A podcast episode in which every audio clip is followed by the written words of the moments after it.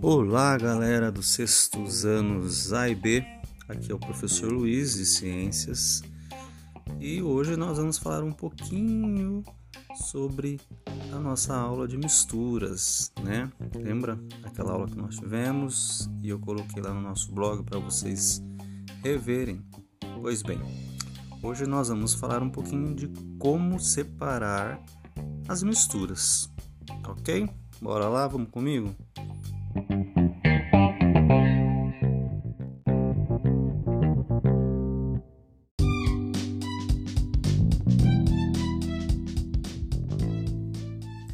Bom, a gente sabe que para separar as misturas existem alguns processos, né, que nós chamamos de processos de separação de misturas.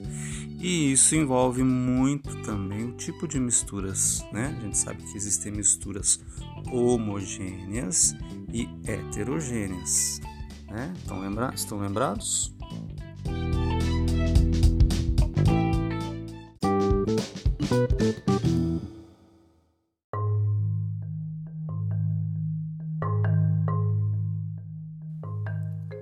Pois bem, para as misturas heterogêneas nós temos alguns processos, como o processo de catação, que é o método de separação utilizado para separar os componentes de uma mistura formada por sólidos de tamanhos diferentes ou de um sólido não dissolvido no líquido, utilizando recursos como as mãos, uma pinça, um pegador, etc., para fazer a retirada de um sólido. Um exemplo é separar pedras de grãos de feijão. Lembra lá naquela aula também que a gente colocou clipes dentro de um copinho com água?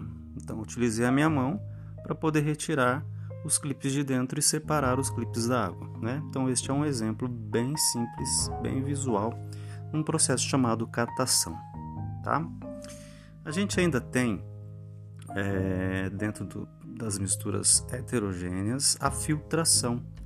É um método na qual né, um filtro de papel retém o componente sólido de uma mistura formada por um sólido, um gás, um sólido não dissolvido e um líquido. Exemplo, separar a areia da água. Né? A gente falou também do processo de filtração, utilizando o filtro de casa até no processo de tratamento de água. Estão lembrados? Ainda a gente tem né, uh, o processo de decantação, que é o método no qual o componente menos denso da mistura, formada por um sólido não dissolvido em um líquido ou entre dois líquidos que não se dissolvem, é posicionado em cima do componente mais denso, devido à ação da gravidade. Exemplo: separar barro da água. Lembra? A gente deixa né, uma água com terra, mexe bem, deixa descansar. Aquilo que for mais denso, no caso a terra, ela desce até o fundinho do copo e aí a gente faz esse tipo de separação. Né? É... Para as misturas homogêneas, que são mais difíceis, né? A gente viu o processinho chamado de evaporação, que é um método utilizado quando não temos o objetivo de reutilizar o líquido presente na mistura. Assim, ao evaporar o sólido é separado. Exemplo, a separação da água do sal em uma salina. Lembra que a gente falou isso? Tem lá no livro, tem até uma imagem, né, de uma salina. É um lugar onde se separa a água do sal, né?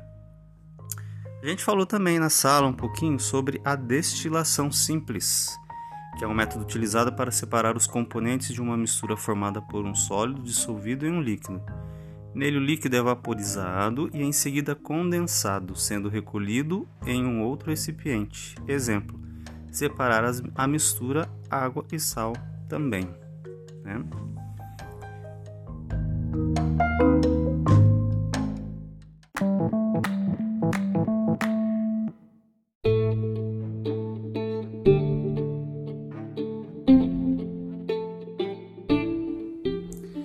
Bom, este foi o nosso podcast para vocês dos sextos anos A e B desta semana. Fique com Deus, fiquem em casa, qualquer coisa estamos aí pelos canais, pelo Face e pelo WhatsApp. Abração a todos. Tchau, tchau.